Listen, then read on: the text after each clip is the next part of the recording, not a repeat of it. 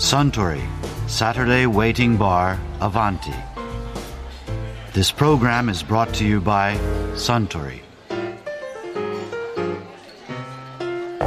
お待たせしました。白ワインです。ああありがとうああ美味しいあああスタンしかし今年は本当に寒い冬ですよねええ、雪もたくさん降りましたしね。本当に。あそうだ。私と一緒にスキーに行った学生が3月に上高地で開催されるスノーシュートレッキングツアーに参加するそうなんですよ。スノーシューって雪の上を歩く道具でしたよね。うんそうそう。ブーツの底に取り付けて使うらしいんですけどね。スノーシューを取り付けると雪の上でも沈まずに歩くことができるそうですよ。じゃあ、そのツアーではスノーシューをつけて雪山を歩いて回るんですか？ええそうみたいです、まあ、何でも雪に覆われた自然の美しさの虜になってしまったようですよ。彼女のような子を正真正銘の山ガールって言うんでしょうね。雪山があるかもしれませんよ。あそうだ。山ガールといえば以前山と渓谷社ロックスノー編集長の萩原博さんがこんなお話をされていましたよね。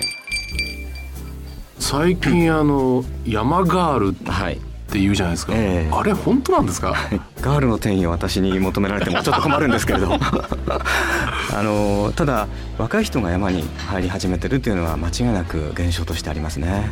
あそう。若い人たちが。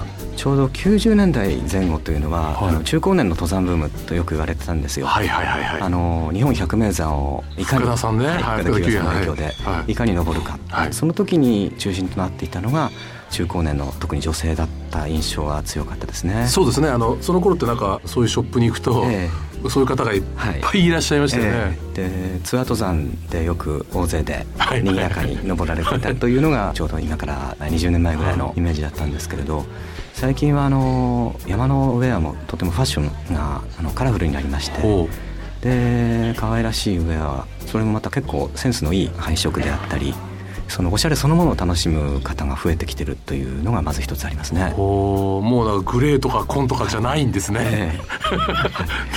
何しろスカートが現れてからスカート？ええ、いろんなコーディネートがあの自由になったっていうその影響も多分あったと思います。え実際にえいろんな山ではい。多いんですか、増えてますね。もともとは2000年前後にサポートタイツが流行りだした頃うん。ありますよね、はいはい。体の動きをはい。補助するため、はいはい。また下りで膝を痛めないためのはい。サポート機能を持ったタイツ。それが流行りだした頃にさすがにあのむき出しタイツで歩くのはいかがなものかということでその上にいろいろ重ね着をするということがよく行われてたんですねでその中で生まれてきたの一つがスカート履けばいいじゃないという発想が、えー2004年か5年ぐらいに出てきましてそれがもう一気にブームに火をつけて今度はスカートを履くといろいろ服のコーディネートが自由さが増すじゃないですか、うん。そしてそこから山ガールという言葉に代表されるファッショナブルでセンスにあふれた若い女性たちがどんどん山に入るようになった。サポートタイツでスカートっていうのは基本なわけですね、そうですね。スカートの下さすがにねそのままというわけにはいきませんしやはり基本はサポートタイツがあって、ん。それをあれも結構カラフルですもんね。そうですね。でスタイルがそのまま出てしまいますから、うん。それをカバーするためにスカートを合わせてみたらこれがとても可愛らしいという。うでもともとスカートはね日本でも昔その姿で登った時代もあったんですよね。へえ基本的にヨーロッパの人たちは女性はやはりスカートでなければいけないという、はいはい。そういったところがあって1900年代はスカートでモンブラン登山とかそういったことをやった時代もありました。うん。ただしその下にはちゃんとニッカーズボンとか入ってたんですよね。ああなるほど、そうするとねそんな女の子たちが、はい。あの山小屋のええ。むさ苦しいところで、はい。みんなピチッと横になって寝てるわけですか、そうですね最近は、まあ装備がすごく軽くなってきてるので、うん。テントを持っていく人たちが増えてます。個人用のはいはい。一人用テント、はい。で例えば3人行く時には3人が1人ずつみんな個人用テントを持ってはい。自分の空間を確保してお休みになるというそんな傾向がここ数年増えてまして。おですから山小屋がテントサイトを管理してるんですけれどテントが増えて増えて困っちゃうっていうくらいに、えーテントサイトトがもういっぱいになっちゃう。昔だったら5人いれば5人が1つのテントだったのがはい。5人いたら5人テント張っちゃうと5倍増えちゃうわけなんですよ。あ今そういう大体個人が主流なんですね。テントが今増えてるんですよね。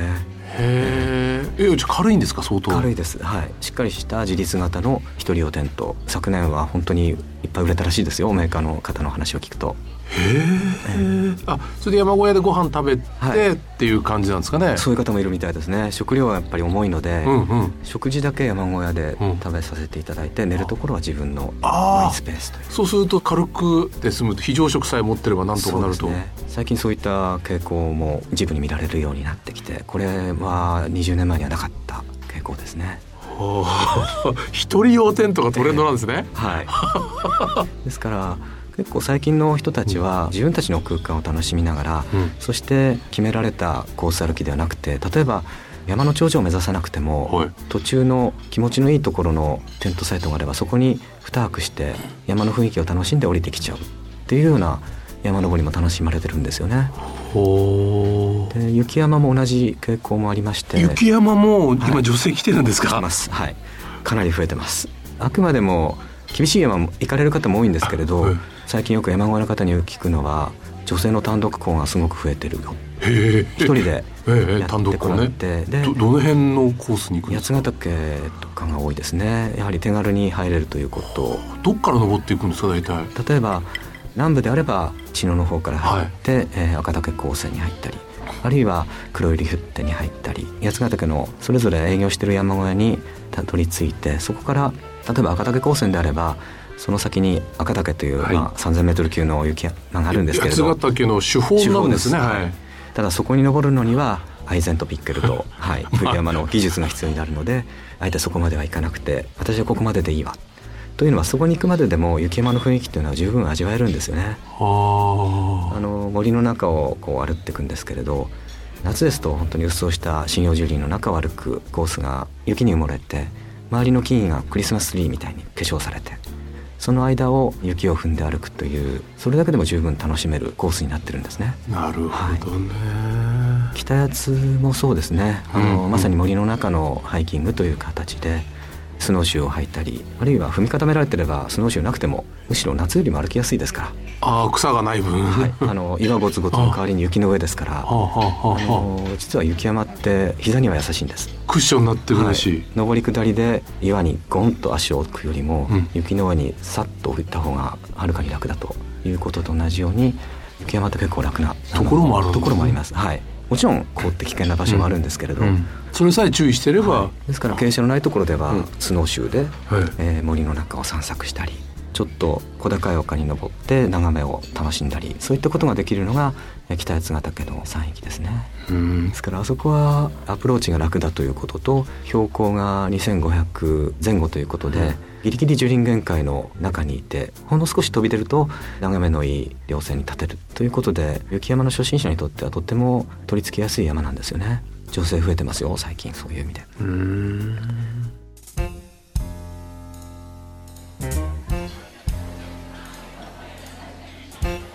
いやー萩原博さんのお話も面白かったですね。あスタン白ワインをもう一杯いただけるかな。かしこまりましたところでアバンティの常連客たちの会話にもっと聞き耳を立ててみたいとおっしゃる方は毎週土曜日の夕方お近くの FM 局で放送のサントリーサタデーウェイティングバーをお尋ねください。東京一の日常会話が盗み聞きできますよ。